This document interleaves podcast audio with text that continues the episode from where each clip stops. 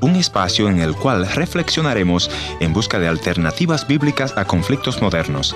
Esperamos que sea de su completo agrado.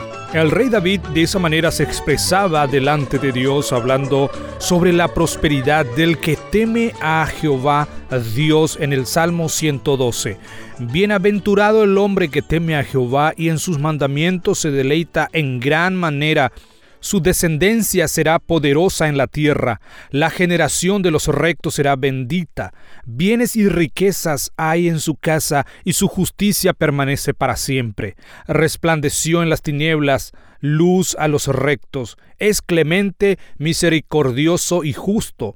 El hombre de bien tiene misericordia y presta, gobierna sus asuntos con juicio, por lo cual no resbalará jamás.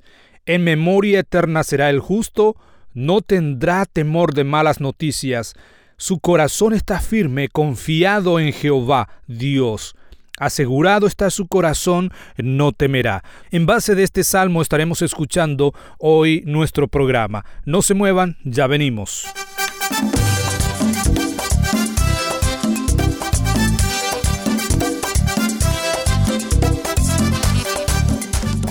Bienvenidos al encuentro de hoy, soy su amigo Heriberto Ayala, le doy la cordial bienvenida en este nuevo encuentro que estamos compartiendo con ustedes. Les recuerdo nuestra dirección en internet www.encuentro.ca. Visítanos allí para encontrar nuestros contactos si desean comunicarse con nosotros o si desea volver a escuchar este o los programas anteriores.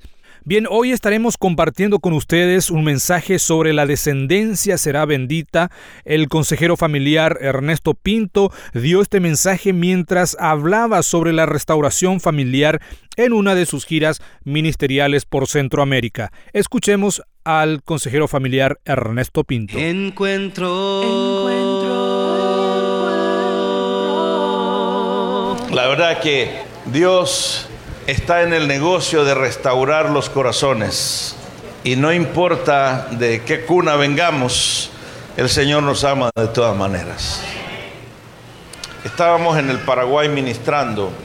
En América Latina ya casi no tenemos lepra, ¿no? No sé si en República Dominicana tienen lepra usted.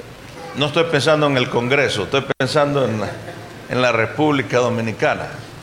Pero hay un país en América del Sur hay uno o dos, pero uno particularmente que todavía ustedes pueden ir y pueden experimentar ver la lepra, ¿no? Y eso es en el Paraguay. Una de nuestras iglesias tiene un, leprosario, donde los leprosos vienen y ellos los cuidan. Me dice un pastor, el que me estaba atendiendo, me dice, hay una parejita, pastor, que quiere conocerte. Él no me dijo dónde estaban ni quiénes eran, solo me dijo, hay una parejita que escuchan tu programa y quieren conocerte. Y está bien. Le dice, mañana temprano yo te voy a buscar, porque está como una hora y media de acá, dos horas. La mañana ahí estaba, nos fuimos, caminamos y efectivamente llegamos al leprosario. Nunca había estado yo en un lugar como ese. El olor era espectacular, era un olor especial que todavía me pica la nariz cuando lo recuerdo. Era un olor a carne podrida. La lepra lo que hace es que te te mata eh, la sensibilidad, los nervios, ¿no? Entonces ellos empiezan a jalarse porque no sienten la oreja y se quedan con el pedazo de oreja en la mano, ¿no? Lo mismo hacen con la nariz, lo primero que pierden son las orejas y las narices, se jalan la nariz hasta que se la arrancan, ¿no? Luego se jalan los dedos, quedan con pedazos de dedos, van a ver personas ahí con pedazos de dedos, sin nariz, sin orejas, y aquel olor era terrible. Y ahí está aquella parejita de esposos que los dos tenían lepra. Y habían escuchado los programas de radio. Creo que el anciano había encontrado a Cristo a través del ministerio radial y querían conocerme. Y yo no sabía cómo, cómo actuar. Pero una de las cosas que este pastor me dijo, la lepra no se pasa. No tengas ningún temor. Cuando llegamos ahí, lo primero que estos ancianos fue se me abalanzaron y me abrazaron. Ya la señora no tenía dedos y él ya no tenía pedazo de la nariz. Estaban tan contentos de verme. Empezaron a agradecer a Dios por mi persona. De repente él empezó a llorar y a decir cómo Dios lo había alcanzado. ¡Wow! ¡Qué maravilloso! Su piel estaba destruida, su carne tal vez estaba pudriéndose, pero su espíritu estaba más vivo que el mío. Y ellos me dijeron, pastor, hemos preparado un himno para usted. Hemos preparado una canción. Y claro, hablaban la, fonética, era, porque no tenían un pedazo de nariz. era una cosa interesante esperar cómo van a cantar estos, si hablaban medio divertido. Pero así como pudieron, empezaron a cantar aquella vieja canción que dice, cuando allá se pase lista, cuando allá se pase lista. A mi nombre yo feliz responderé.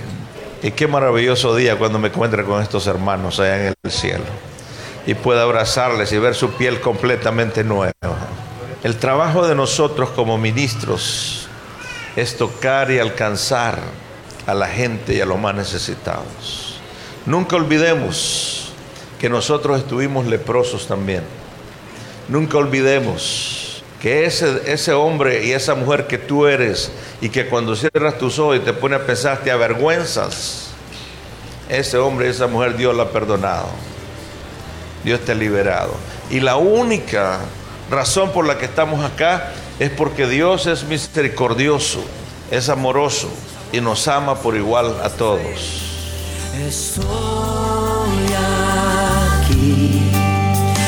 Esperándote cada madrugada.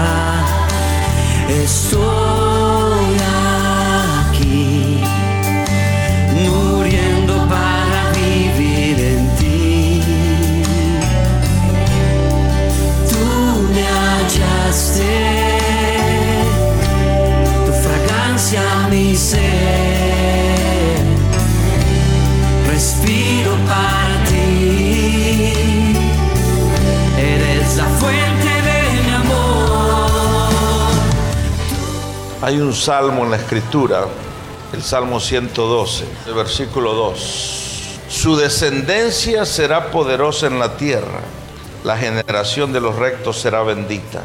Está hablando de tus hijos, está hablando de los hijos de aquellos que siguen el versículo 1. Su descendencia será poderosa en la tierra. Tus hijos serán poderosos en la tierra. Oiga bien esto. Tus hijos serán poderosos. Esta no es una confesión. Esta no es una confesión, mis hijos van a ser poderosos en la tierra. Esta es una declaración del cielo. Esta es una declaración de la palabra que dice, tu descendencia va a ser poderosa en la tierra. Tiene un contexto todo esto. Y el contexto está en, bienaventurado el Padre que teme a Jehová. Ahí dice, en la traducción pusieron el hombre, pero está hablando de un padre porque va a hablar de la esposa, va a hablar de los hijos, va a hablar de la, de la, de la economía de la casa. Entonces dice, bienaventurado el hombre que teme a Jehová y en sus mandamientos se deleita de día y de noche. ¿Están por aquí todavía? ¿O ya se durmieron? En sus mandamientos se deleita de día y de noche. Vámonos al Salmo 1. Es exactamente lo que dice. El Salmo 1 dice, Bienaventurado el varón que no anduvo en consejo de malos, ni estuvo en camino de pecadores, ni en silla de escarnecedores se ha sentado, sino que en la ley, oiga bien esto, en la ley de Jehová medita de día y de noche, sino que en la ley de Jehová está su delicia, dice. Será como árbol plantado junto a corrientes de aguas, que da su fruto a su tiempo y sus hojas no caen, y todo lo que hace Ahora, ¿quién? ¿Quién va a prosperar? ¿El que confiesa riqueza? ¿El que da mil para que, que, da mil que Dios le dé diez mil, un millón? No, el que medita en la palabra el que crece en la palabra de día y de noche, aquel que está plantado en la palabra. Entonces, aquel que cree en la palabra es aquel que sabe quién es su suplidor, quién, de dónde vienen todas las bendiciones, de dónde viene todo lo que tiene, de aquel que está arriba, que se llama Jehová de los ejércitos. Levántate, Jehová, y sean esparcidos todos tus enemigos. Entonces dice, ese padre, su descendencia va a ser poderosa en la tierra. Porque ese padre que deleita, se deleita y medita de día y noche en la palabra es aquel padre que ama, aquel padre que cuida, aquel esposo que abraza, Aquel esposo que se queda ahí, no importa las circunstancias. No porque vio otra más guapa, ¿verdad? Sale corriendo. Y sabemos que hay dificultades, que hay lucha en el matrimonio. Pero ahí se queda porque tiene un compromiso con aquel en primer lugar.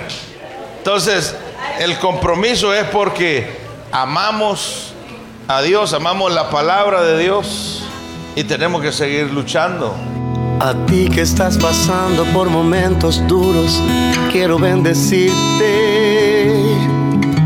A ti que estás llorando ahora mismo sin consuelo, quiero animarte y llevar esta palabra de aliento termine todo tu sufrimiento en el nombre de Jesús. Entonces, con esos patrones, esos principios, nosotros podemos vivir de acuerdo y en paz con nuestra esposa. Uno de los acuerdos que nosotros tenemos es, por ejemplo, no ponernos a pelear cuando estamos enojados. Voy a ver qué hago. No, por eso tenga el acuerdo de que mejor cierre el pico, dicen los centroamericanos. Cierre la boca, guarde silencio, quédese quieto, quédese quieta. Y lo mismo aplica para castigar a los hijos. No castigue a sus hijos, no les diga nada cuando usted está molesto, está incómodo, está enojado, porque va a herir el corazón de sus hijos. La próxima vez que le va a decir bruto a su hijo, piénselo. Muchos hijos han sido dañados en su propio hogar. Muchos hijos no, conocen, no tienen su identidad porque el padre nunca lo abrazó, la madre nunca lo abrazó. Y hay tantos mitos alrededor de esto. Estaba predicando algo sobre esto en El Salvador y se paró un caballero y me dice, pastor, ¿usted cree que yo debo de abrazar a mi hijo ahora que tiene 13 años? Yo le digo, en ese momento mi hijo tenía 22 años. Le digo, mi hijo tiene 22 años y todos los días lo abrazo. Y lo beso también. Y me dice, ¿y qué tal si se hace rosca izquierda? Me dice. Para que vea usted los patrones que el mundo trae. ¿Eh? Viene con esos patrones. No, es que así me crió mi abuelo. Instruye al niño en su camino y aun cuando fuere viejo no se va a apartar de él. Entonces es muy importante cómo nosotros nos acercamos a la educación de nuestros hijos. Y en muchos casos tenemos que leer mucho para poder sanar el corazón de nuestros hijos. Porque nosotros somos llamados a sanar el corazón, tanto de nuestra esposa como de nuestros hijos. Por eso nos llamamos en las iglesias evangélicas, les llamamos sacerdotes del hogar. ¿Han escuchado ese lenguaje ustedes? ¿Qué significa sacerdote del hogar? By the way, como dicen los gringos. Ser sacerdote del hogar significa que usted conoce la escritura, que usted medita de día y de noche. Cuando Pablo le dice a los corintios que la mujer que se quede allá y se guarde silencio y que escuche a su marido, ¿le ha leído eso?